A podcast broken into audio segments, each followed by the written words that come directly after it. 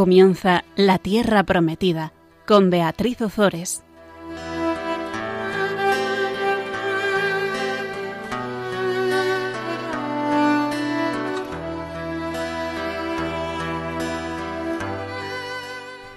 Buenas tardes, queridos amigos de Radio María.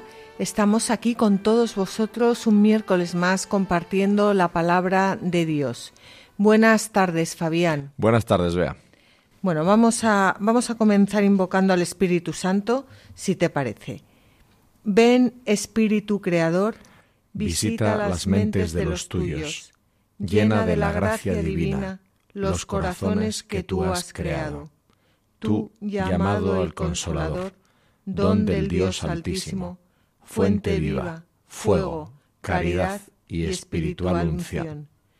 Tú, con tus siete dones, eres fuerza de la diestra de Dios.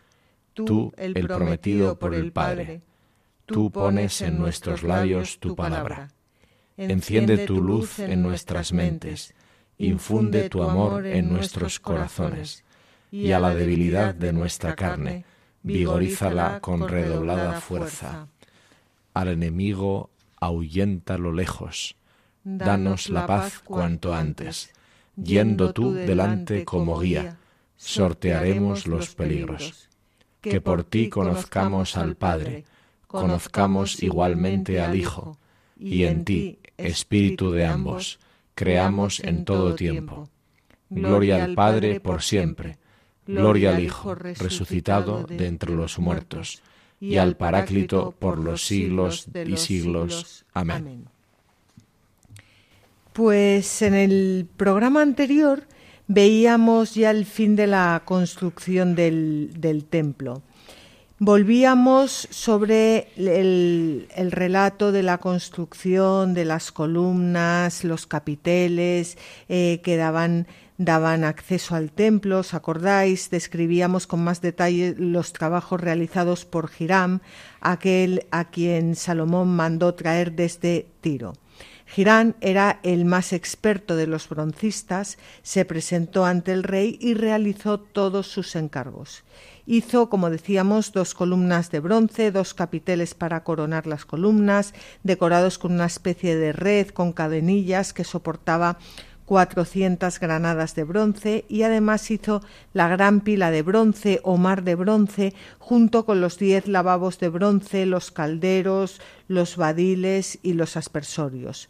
Todos los utensilios que hizo Girán para el rey Salomón en el templo del Señor eran de bronce bruñido. Y Salomón hizo también todos los objetos de oro que había en el templo del Señor. Después veíamos cómo llevó los objetos consagrados por su padre David, la plata, el oro y los utensilios, y los depositó en el tesoro del templo del Señor. Pues bien, eso veíamos en el programa pasado. Terminada la construcción del edificio del templo y preparado todo el instrumental del culto, faltaba, por supuesto, lo más importante, y era que Dios lo aceptase como su morada. Este templo, dedicado por Salomón, continúa ofreciendo la misma presencia de Dios de la que gozaron Moisés y el pueblo en el desierto. Y el mismo Jesús reconoce aquel templo como la casa de Dios y aprovecha precisamente el escenario del templo para manifestarse a los hombres. No es extraño por eso que los primeros escritores eh, cristianos consideraran a Salomón como una figura de Cristo. Y para esto vamos a leer un comentario precioso de San Agustín que nos habla exactamente de lo que acabamos de decir, de Salomón como figura de nuestro Señor Jesucristo. El templo que Salomón edificó para el Señor era tipo y figura de la futura iglesia, que es el cuerpo del Señor, tal como dice en el Evangelio. Destruid este templo y en tres días lo levantaré. Del mismo modo que Salomón edificó aquel templo, se edificó también un templo el verdadero Salomón, nuestro Señor Jesucristo, el verdadero pacífico. Porque hay que saber que el nombre de Salomón significa pacífico, y el verdadero pacífico es Jesucristo, de quien dice el apóstol, Él es nuestra paz. Él ha hecho de los dos pueblos una sola cosa. Él es el verdadero pacífico, que unió en su persona, constituyéndose en piedra angular, los dos muros que provenían de partes opuestas, a saber, el pueblo de los creyentes que provenían de la circuncisión y el pueblo de los creyentes que provenían de la gentilidad incircuncisa. De ambos pueblos hizo una sola iglesia, de la que es piedra angular, y por esto es el verdadero pacífico. Cristo es el verdadero Salomón, y aquel otro Salomón, hijo de David, engendrado de Betsabé, rey de Israel, era figura de este rey pacífico. A mí me encanta, eh, Fabián, a medida que ibas leyendo este comentario tan bonito de San Agustín, ver cómo mm, todo tiene sentido en Cristo. Y nada tiene sentido fuera de Cristo. Esto estaba pensando también yo mientras leía que dice Agustín, y por esto es el verdadero pacífico. Cristo es el verdadero Salomón. Y es lo que estabas diciendo tú ahora, como en la propia vida San Agustín, Agustín, que tanto peleó, tanto buscó, tanto luchó, al final, al final, al final tuvo que rendirse, ¿no?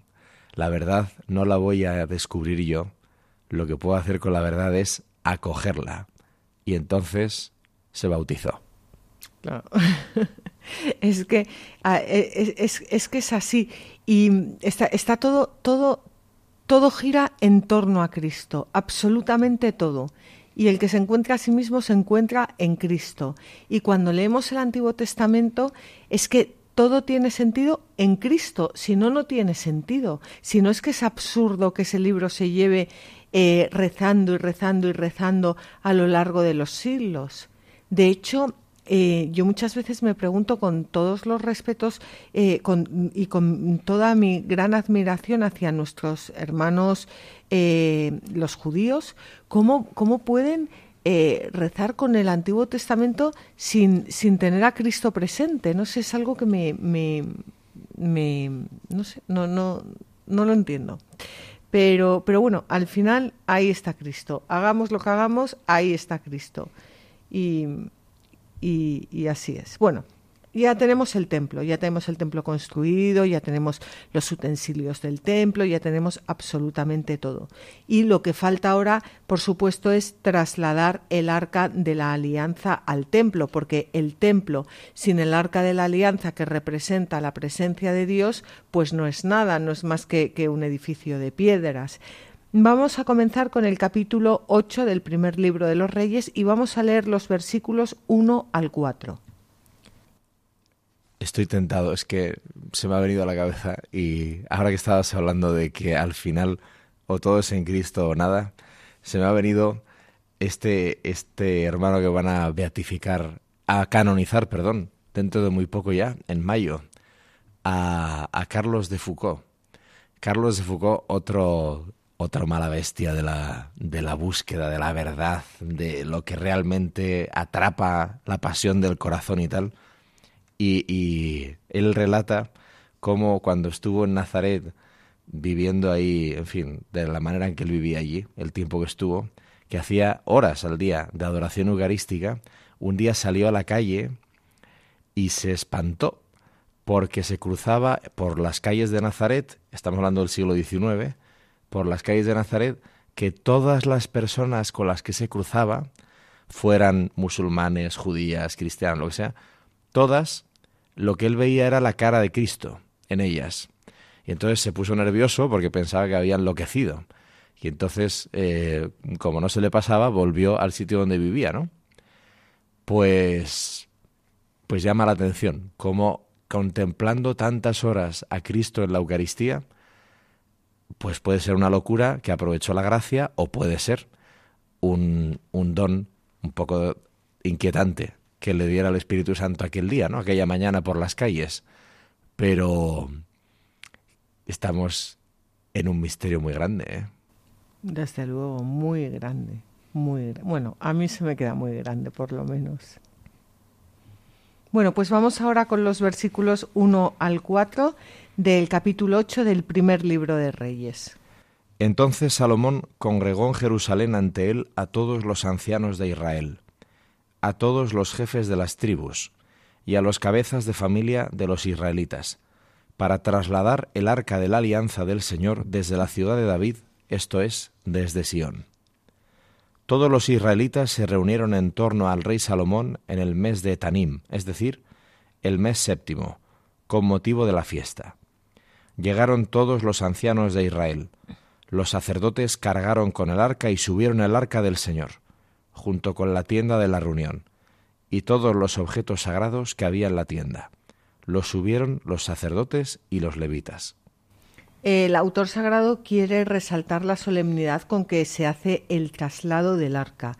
La fiesta del mes de Etanim es la fiesta de los tabernáculos que se celebraba en el mes de Etanim o, Tishri, correspondiente a septiembre-octubre. Y esta fiesta está, está, muy bien descrita en el libro del, Levítico.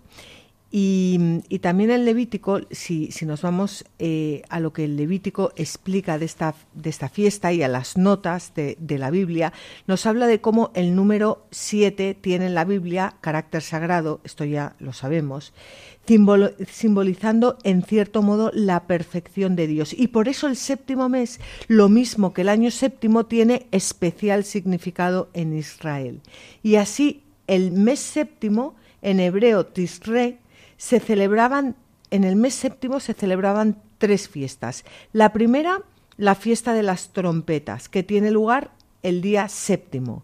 En este mismo mes, el día décimo, se celebraba el día de la expiación, llamado Yom Kippur. Y la otra gran fiesta es la fiesta de los tabernáculos, que se celebraba durante siete días, comenzando el 15 de este mes de Tisri. En el Código de la Alianza se la llamaba la fiesta de la recolección porque los últimos frutos se recogían por estas fechas, en especial los de la, vendimia. Venía a ser como el cierre del año agrícola y por lo tanto era una fiesta de inmensa alegría. Y se la, se, eh, eh, la consideraba también como preparación para la nueva etapa que, que comenzaría enseguida con las primeras siembras. Y esto es muy importante porque aquí estamos viendo una nueva etapa que comenzaría con la construcción del templo de Salomón y sobre todo con el traslado del, arca de la alianza dentro del, templo. ¿Y qué hacían en estas fiestas? Imploraban las lluvias tempranas que eran muy importantes para, empezar toda la época eh, de las siembras. Y de ahí que el rito del agua predominara sobre los demás y el agua era llevada procesionalmente desde la piscina de Siloé para derramarla luego alrededor del altar del templo. En tiempos de Jesucristo se tomaba un ramo hecho con mirto y sauce, que son árboles que nacen a orillas del agua, y se eh, agitaba ese ramo durante la procesión, invocando de esa forma la bendición divina de las lluvias. Y también se vio en ello un símbolo del, poder eh, divino. Bueno, eh, vemos también cómo en tiempos de Esdras y Nemías, en mediados del siglo V a.C., se construían cabañas con ramas de árboles en las terrazas de las casas o en el campo, mm, viviendo en ellas durante los días de la fiesta y de esta forma se recordaba el peregrinar en tiendas por el mm, desierto. De hecho, es una costumbre que todavía hoy pervive entre eh, los judíos. Y en el Evangelio de San Juan se habla expresamente de esta fiesta y de la actividad de Jesús en torno a ella y de las importantes revelaciones que el Señor hizo con motivo de sus eh, ritos. De hecho, en esta fiesta es cuando anuncia que de su pecho brotarán ríos de aguas vivas, refiriéndose al Espíritu que iban a recibir los que creyeran en él. Por eso es muy importante situar bien cuándo fue el traslado del arca de la alianza y situarlo bien en, este entorno de fiesta, en este entorno de una nueva etapa, en este entorno de una nueva siembra, en este entorno de, del rito del agua, porque el significado era muy, muy grande. Sí, estaba, estaba considerando, ¿no?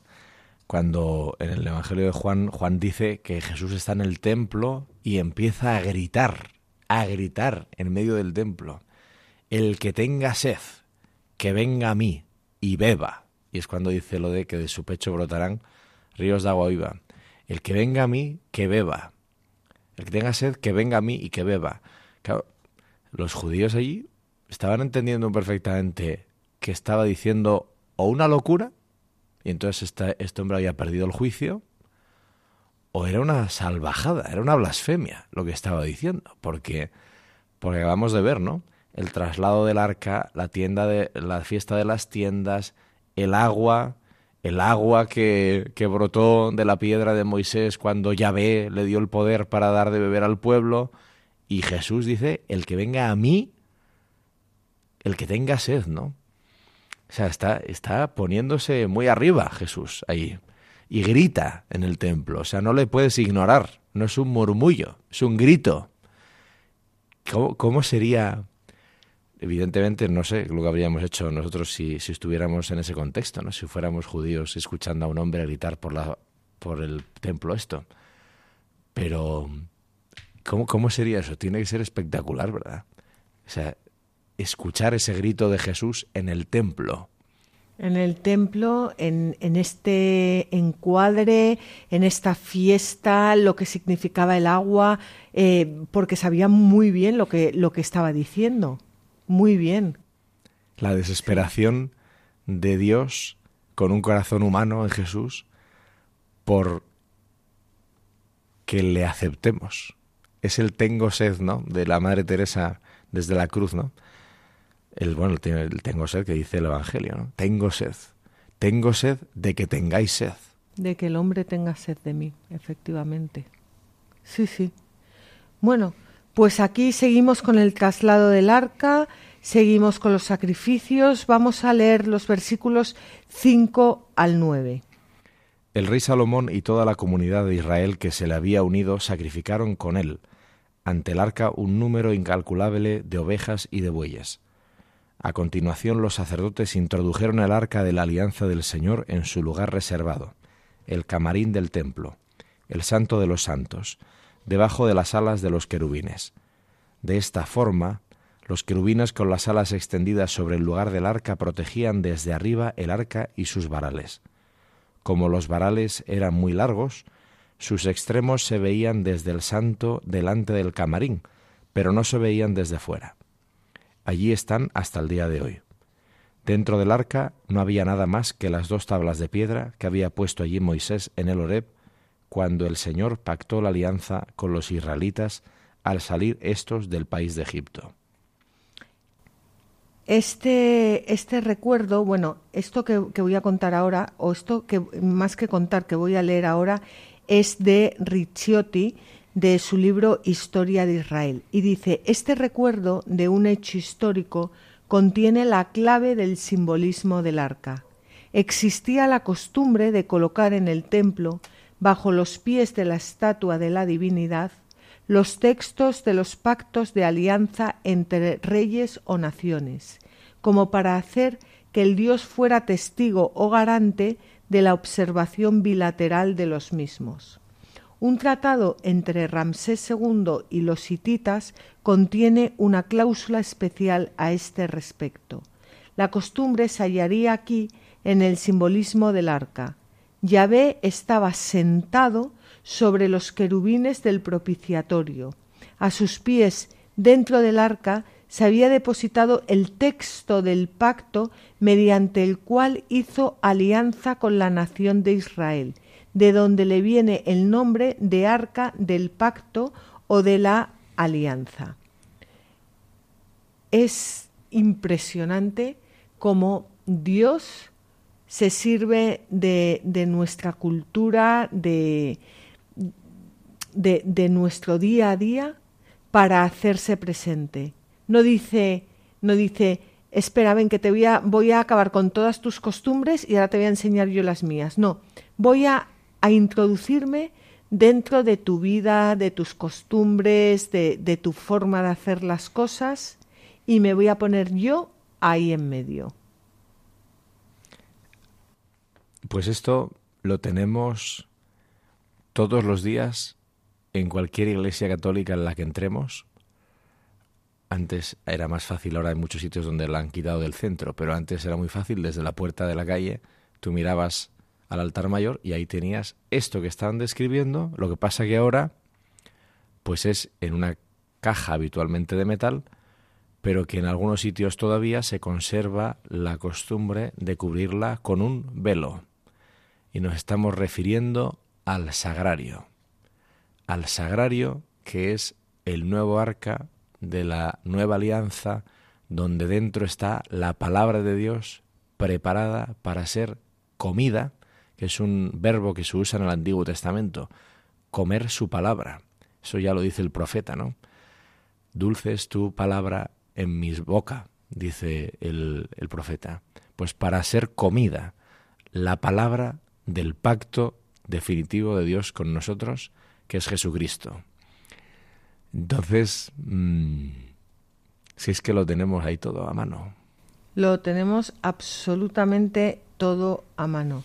Y fíjate que dice aquí, Dentro del arca no había nada más que las dos tablas de piedra que había puesto allí Moisés en el Horeb cuando el Señor pactó la alianza con los israelitas al salir estos del país de Egipto. Esta afirmación de que, de que en el arca solo se conservaban las tablas de la ley sirve para presentar el hecho como continuación de lo que hizo Moisés según Éxodo 25, 17, 22 que lo, que lo voy a leer ahora, pero que es muy importante porque lo que está haciendo es resaltar la importancia de, de la ley que había recibido de, de, Israel. Mm, voy a, leer, voy a leer lo que dice Éxodo 25, 17, 22. Harás también un propiciatorio de oro puro de dos codos y medio de largo y un codo y medio de ancho. Labrarás dos querubines de oro serán de oro macizo y estarán en los dos extremos del propiciatorio. Cada querubín estará en un extremo, formando un solo cuerpo con el propiciatorio en ambos extremos. Los querubines tendrán las alas extendidas hacia arriba, cubriendo con ellas el propiciatorio y sus rostros estarán uno frente a otro mirando al propiciatorio. Pondrás el propiciatorio sobre el arca, dentro de la cual colocarás el testimonio que te voy a dar.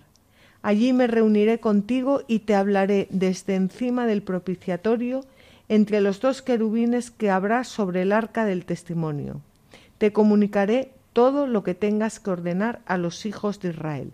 Entonces vemos aquí como por una parte lo que ha hecho Moisés así está totalmente en continuidad perdón, lo que ha hecho Salomón está totalmente en continuidad con Moisés, no se inventa absolutamente nada nuevo, sino que continúa haciendo lo que Dios le pidió a Moisés y además resalta la importancia de la ley que había recibido Israel, porque el pueblo de Israel es un pueblo que gira alrededor de la ley de Dios su forma de tratarse, su forma de actuar, su, su forma de ser, su forma de, de, de, todo, gira todo alrededor de la, de la ley de Dios. Es un pueblo que se va forjando alrededor de la ley de Dios. Y que van transmitiendo de generación en generación por tradición. Y es lo que va a hacer luego Pablo, San Pablo, siguiendo la línea de Moisés, de David, etcétera, cuando dice en su carta em, a los Corintios, si no me recuerdo mal ahora, que dice, yo he recibido una tradición, dice Pablo, maestro de la ley, fariseo, sabe perfectamente lo que está diciendo, yo he recibido una tradición que a su vez os transmito, que el Señor Jesús la noche en que iba a ser entregado tomó pan y bendiciendo lo partió y se lo dio, tomad y comed, esto es mi cuerpo y luego cogiendo la copa de la nueva alianza. O sea, es impresionante cómo se va desplegando la cercanía de Dios con nosotros a lo largo de la historia y cómo al final, sin Cristo, nada tiene sentido. Mm, desde luego. Y vamos, vamos a leer un comentario de Ishodab de Merv que nos habla eh, sobre, bueno, sobre lo que estábamos comentando, cómo el autor bíblico no omite nada. Las palabras dentro del arca no había nada más que dos tablas de piedra no significa que el autor no supiera que también estaban la jarra, la vara y otros objetos, sino que lo sobreentiende, porque quiere centrarse en lo más importante, ya que escribía para los judíos que conocían también los otros objetos. Pues como bien sabemos, em, otras tradiciones eh, recogidas en la carta a los hebreos hablan de que en el arca también se conservaba un poco de maná y la vara, y la vara de, Aarón. Pero mm, ahora lo, que se, quiere hacer hincapié es que la ley, la tabla de la ley, eh, estaba contenida en el arca de la alianza, que Dios se hacía presente a su pueblo y que se hacía presente con unas leyes como, como legislador. Y esas leyes eran las que regían ese pueblo, que debía cumplir esas leyes. Eso es. Bueno, si te parece, Fabián, vamos a hacer ahora un, vamos a dejar un momento de reflexión y continuamos.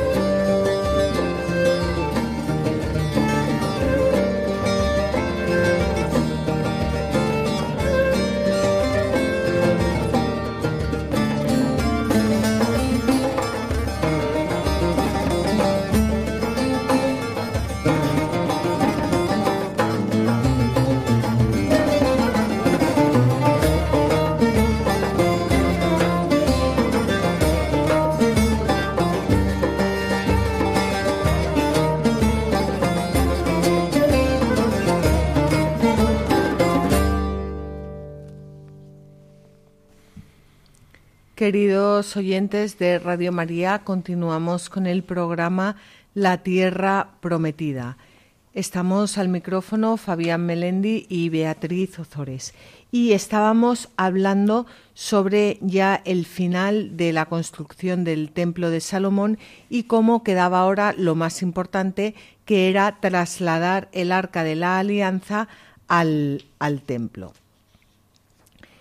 Mm, veíamos cómo eh, Dios se hace, se hace presente, se hacía presente en el arca de la alianza y por eso era importante trasladar la presencia de Dios significada en el arca de la alianza al, al templo. Y vamos a leer ahora los versículos 10 al 13 del capítulo 8 del primer libro de los Reyes.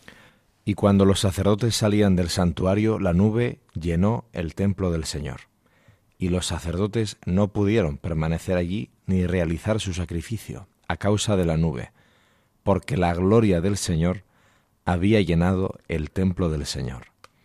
Entonces exclamó Salomón, El Señor ha dicho que habita en la nube oscura, y yo he construido un templo, morada para ti, un lugar para que habites siempre.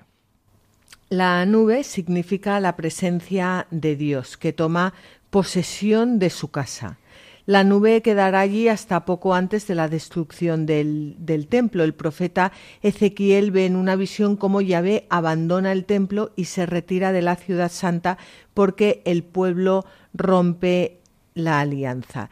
Y a medida que yo estaba bien contando esto, eh, Fabián, veía cómo esto es una prefiguración también del, del nuevo templo que es Jesucristo y de, y de nosotros que somos eh, templos de la, de la Santísima eh, Trinidad cuando estamos en gracia y cómo Dios se retira cuando pecamos.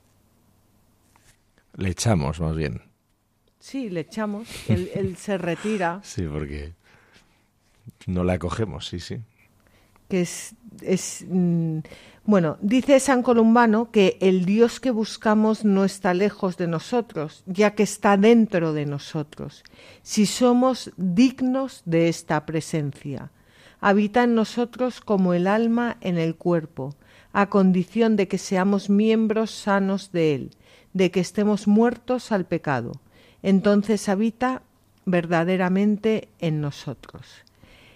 No sé, mm, si de verdad fuéramos conscientes de que somos templo y sagrario de la Santísima Trinidad y de que Dios habita en nosotros, si de verdad fuéramos conscientes las 24 horas del día, creo que, que cambiarían muchas cosas. Yo estaba el otro día escuchando a un sacerdote que hablaba de la diferencia entre los cristianos y los paganos y decía que, que bueno que, que últimamente muchos cristianos se comportan como verdaderos paganos y yo le he estado dando muchas vueltas a esto, porque al final, ¿qué es lo que diferencia a un pagano? Que puede ser una persona estupenda, maravillosa, la bomba, eh, ayudar muchísimo a los demás, hacer muchas obras de, de, bueno, de generosidad. De generosidad. Eh, ¿qué, le, ¿Qué le diferencia de, de un cristiano que vive en Cristo? Tiene que, haber una diferencia, tiene que notarse una diferencia. Porque si no, acabamos viviendo como verdaderos paganos. Que hay paganos estupendos, pero no son cristianos. ¿Cuál es la diferencia? Yo creo que la diferencia es acoger, como tú decías antes, el amor de Dios, es decir, al Espíritu Santo, acoger, acoger a nuestro Señor Jesucristo y que sea Él el que viva en nosotros. ¿No? Así es. El Señor de nuestras vidas. Sí, sí.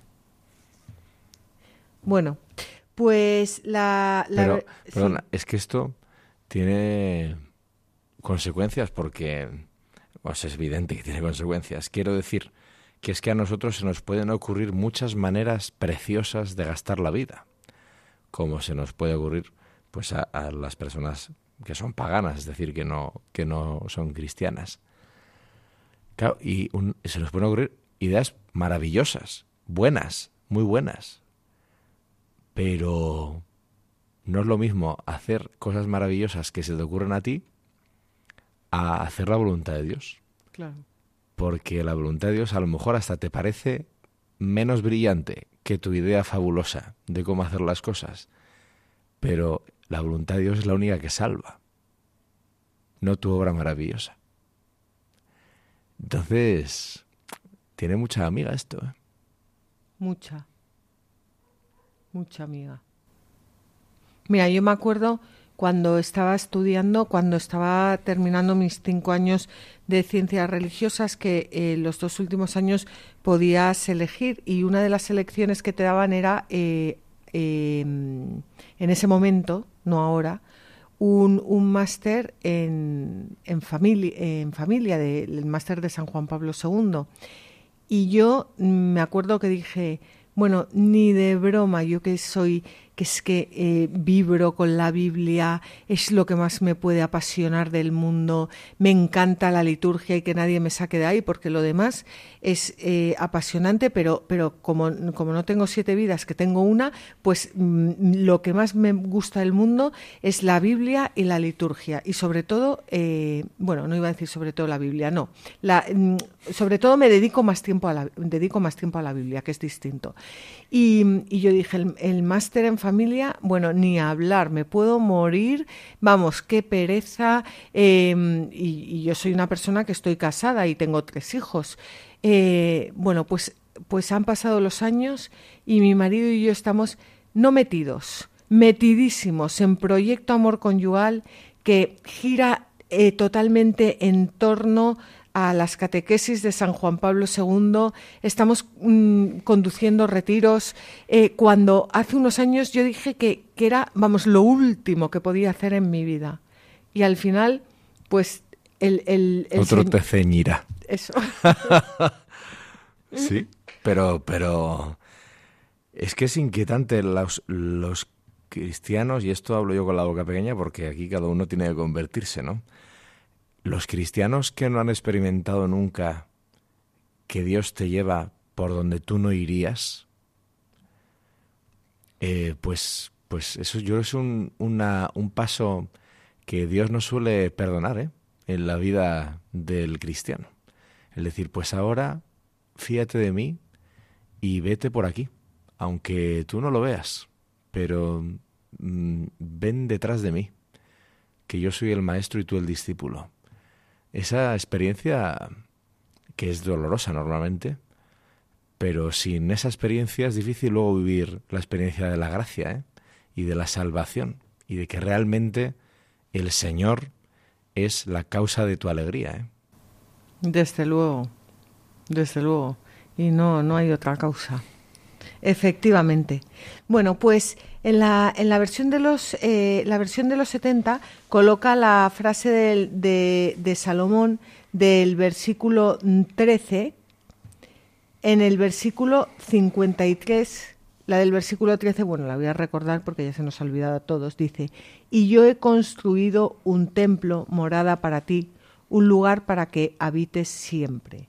Bueno, pues eh, la coloca unida Em, a otra que dice, el Señor ha puesto el sol en los cielos, señalando la fuente de donde las ha tomado el agiógrafo, que es del libro del Cantar de los Cantares. Y según esta versión, Salomón reconoce a Dios tanto en la luz del sol como en la sombra de la nube. Y esto nos lo muestra también el Catecismo de la Iglesia Católica. La nube y la luz. Estos dos símbolos son inseparables en las manifestaciones del Espíritu Santo. Desde las teofanías del Antiguo Testamento, la nube, unas veces oscura, otras luminosa, revela al Dios vivo y Salvador, tendiendo así un velo sobre la trascendencia de su gloria. Con Moisés en la montaña del Sinaí, en la tienda de la reunión, y durante la marcha por el desierto, con Salomón en la dedicación del templo. Pues bien, estas figuras son cumplidas por Cristo en el Espíritu Santo.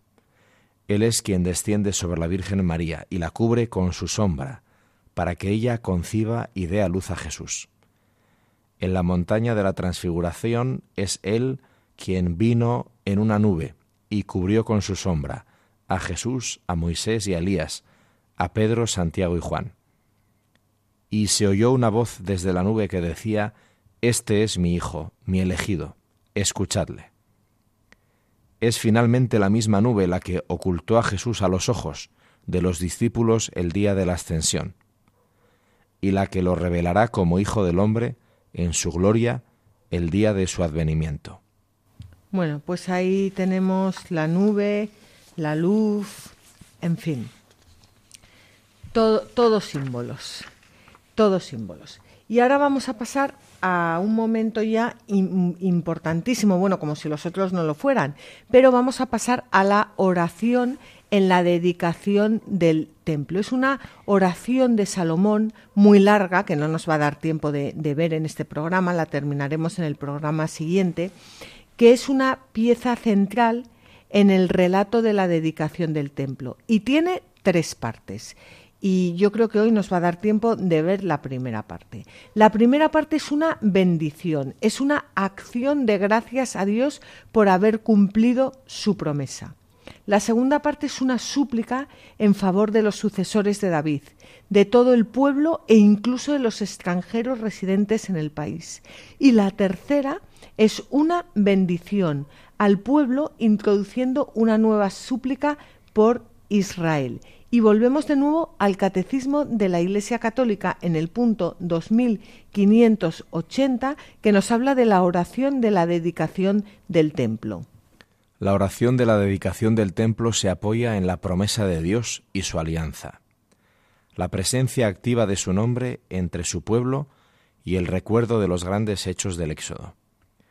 El rey eleva entonces las manos al cielo y ruega al Señor por él, por todo el pueblo, por las generaciones futuras, por el perdón de sus pecados y sus necesidades diarias, para que todas las naciones sepan que Dios es el único Dios y el que el corazón del pueblo le pertenece por entero a él.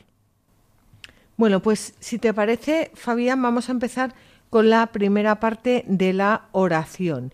La primera parte de la oración abarca los versículos 15, em, bueno, 15 al, al 21, y es una bendición, es una acción de gracias a Dios por haber cumplido su promesa. Vamos a leer primero, eh, vamos a leer el versículo 14 nada más como introducción. Luego el rey volvió su rostro y bendijo a toda la asamblea de Israel, mientras toda la asamblea de Israel permanecía en pie. Bueno, pues recapitulamos un poco. Eh, Salomón ha construido ya el templo, ha construido su palacio y ahora ha trasladado el arca de la, de la alianza, la ha trasladado al, al, templo. Eh, ha llevado la presencia de Dios al, al, templo. Y lo que hace ahora es bendecir a toda la asamblea de, de Israel y va a empezar a a, dar gracias eh, a Dios por haber cumplido su promesa. Y yo hago la siguiente pregunta. ¿Qué pasaría hoy si el rey hiciera lo mismo que en su día hizo Salomón? Para dar gracias a Dios, bendecir a su pueblo, dar gracias a Dios por bueno, por todas las maravillas que nos ha dado. O sea, qué lejos estamos de, de, de, lo que se entendía antes como España como un país católico, qué, qué lejos estamos de, de, todo eso.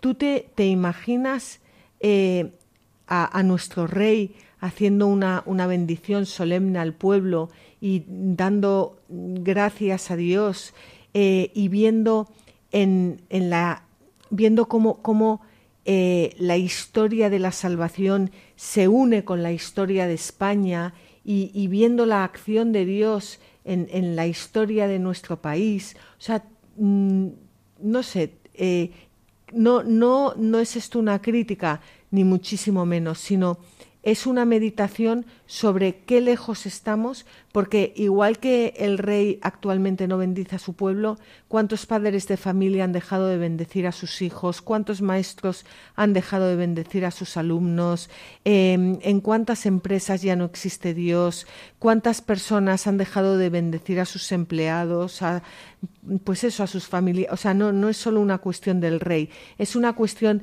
de nosotros que somos bautizados y que por el bautismo somos reyes, sacerdotes, profetas y reyes. Cómo hemos dejado de ejercer nuestro ministerio bautismal en la sociedad. Eso es, esa es la reflexión que, quería hacer, que me ha costado arrancar. ¿Eh? Pues eh, adelante. Bueno, pues vamos, vamos a ver ahora cómo Salomón bendice al pueblo y vamos a leer los versículos 15 al 21 del capítulo 8 del primer libro de los Reyes. Y dijo, Bendito sea el Señor Dios de Israel, que habló por su boca mi padre David, y cumplió con su mano lo que dijo. Desde el día que saqué a mi pueblo Israel de Egipto, no he escogido de entre todas las tribus de Israel ninguna ciudad para edificar en ella un templo, donde estuviese mi nombre. Elegí a David para ponerlo al frente de mi pueblo Israel.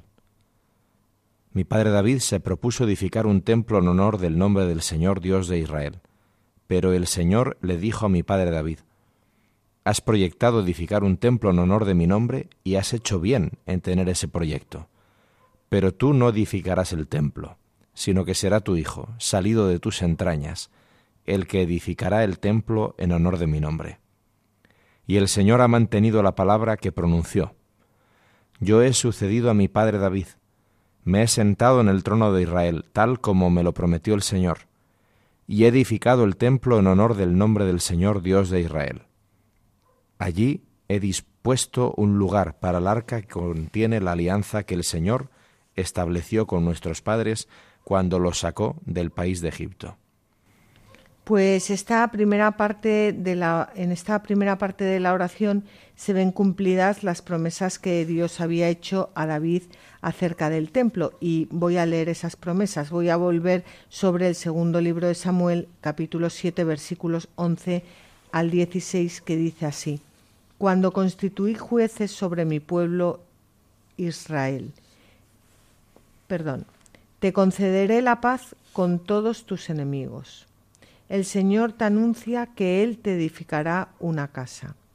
Cuando hayas completado los días de tu vida y descanses con tus padres, suscitaré después de ti un linaje salido de tus entrañas y consolidaré su reino. Él edificará una casa en honor de mi nombre, y yo mantendré el trono de su realeza para siempre. Yo seré para él un padre y él será para mí un hijo. Si algo hace mal, le castigaré con vara de hombres y con golpes humanos. Pero no apartaré de él mi amor como lo aparté de Saúl, a quien alejé de tu presencia. Tu casa y tu reino permanecerán para siempre en mi presencia, y tu trono será firme también para siempre. Bueno, pues estas son las promesas que Dios había hecho a David acerca del templo y también vemos como en la oración eh, Salomón pone, mm, eh, pone de, relieve la alianza de, de Dios con David con la alianza de Dios con Moisés.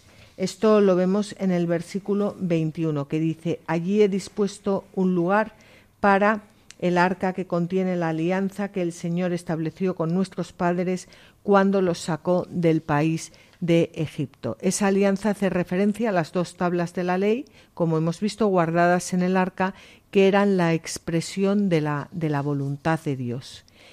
Qué, qué oración tan, tan preciosa y a la vez qué oración tan significativa, lo que ya hemos dicho a lo largo de todos estos programas, pero que a mí me gusta repetir porque a mí me, me sigue chocando, o sea, cómo eh, todos los hechos se van sucediendo, cómo eh, un hecho mm, lleva al otro.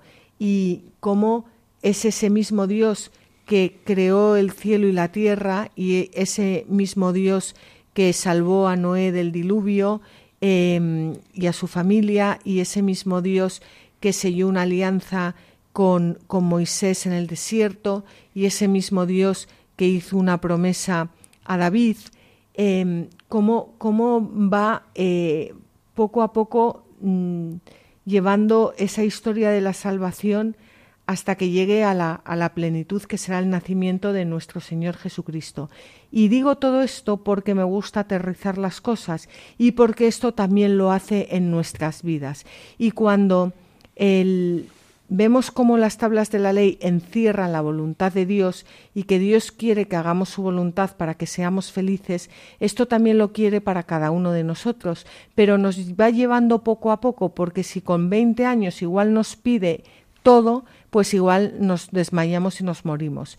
Pero si nos va a pedir todo, nos va preparando durante todos los años y cuando cumples 40 eh, o cuando cumples 50 o cuando cumples 60 y te lo está pidiendo todo o te está pidiendo determinadas cosas, te las está pidiendo a ti que eres el mismo que cuando tenías 15 años y el mismo que cuando tenías 20 y 25 y 30, solo que te ha ido puliendo y te ha ido santificando em, y te ha ido purificando para que finalmente le puedas dar ese sí que te lleve a la vida eterna. Eso en el mejor de los casos. Sí. Pero también es posible, y esa la, eso es maravilloso, ¿no? También es posible, como en el pueblo de Israel, que nos hayamos emperrado durante muchos años de nuestra vida en negarle. Y la palabra de Dios viene a decirnos que incluso esos capítulos son providencia de Dios para que podamos llegar a decirle que sí.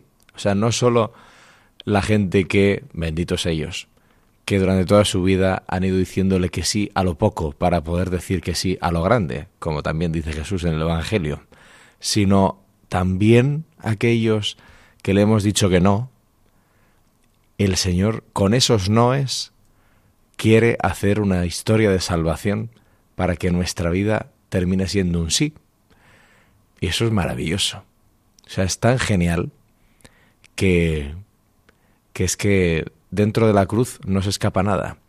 O sea, incluso nuestros noes, gracias a la cruz de Cristo, Dios tiene la capacidad de transformarlos en síes. Entonces no hay excusa. De cualquier manera, Dios se las puede apañar para que nuestra vida sea un sí al final. Eso es maravilloso, ¿verdad? Así sea. Amén. Esto es lo que pedimos para todos nuestros oyentes y sobre todo, bueno, y también vamos para nosotros. Y con esto sí que finalizamos este, este programa y os damos las gracias por habernos acompañado durante durante esta, este rato, esta meditación de la palabra de Dios. Nos vemos dentro de 15 días. Sabéis que podéis escuchar el programa en el blog latierraprometida.es. Podéis pedirlo en el teléfono 91 822 8010 o en www.radiomaria.es y podéis también escribirnos a la tierra prometida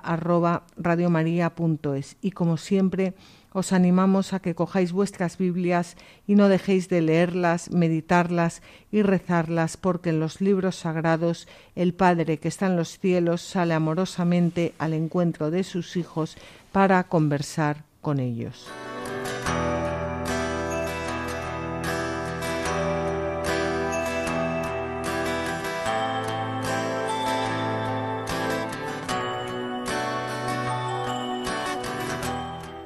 Así concluye La Tierra Prometida con Beatriz Ozores.